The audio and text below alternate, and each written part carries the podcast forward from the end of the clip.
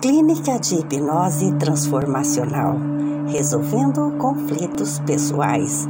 Agora você vai entrar no mundo da meditação com a hipnoterapeuta Márcia Odócia.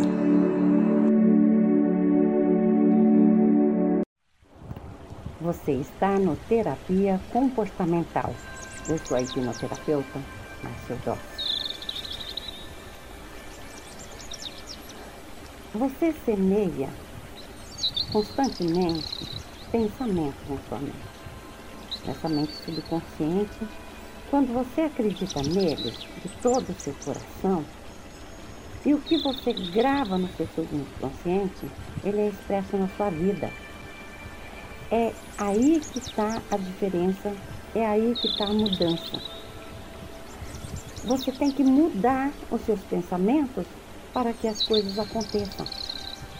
Uma dificuldade de qualquer maneira que entra em sua vida é um sinal de que Deus para de nos fazer lembrar de que estamos pensando de modo errado e de que deveríamos redirecionar imediatamente nossos processos de pensamento.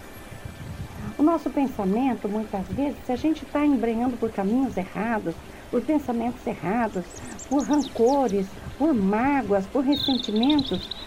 Quando o homem está irritado, quando a gente está assim totalmente irritado ou contrariado emocionalmente, os esforços eles se tornam descoordenados, eles se tornam é, é, desajustados. E seus esforços estando desajustados, ele pode sofrer até um acidente. Você já ouviu falar de pessoas assim que, ai, menina, peguei o carro, falei, nossa, que medo de acidente, que medo de acidente. Quer dizer, você está atraindo aquilo. Quando você entra dentro de um carro, você vai estacionar, você fala assim, ah, eu vou achar um estacionamento.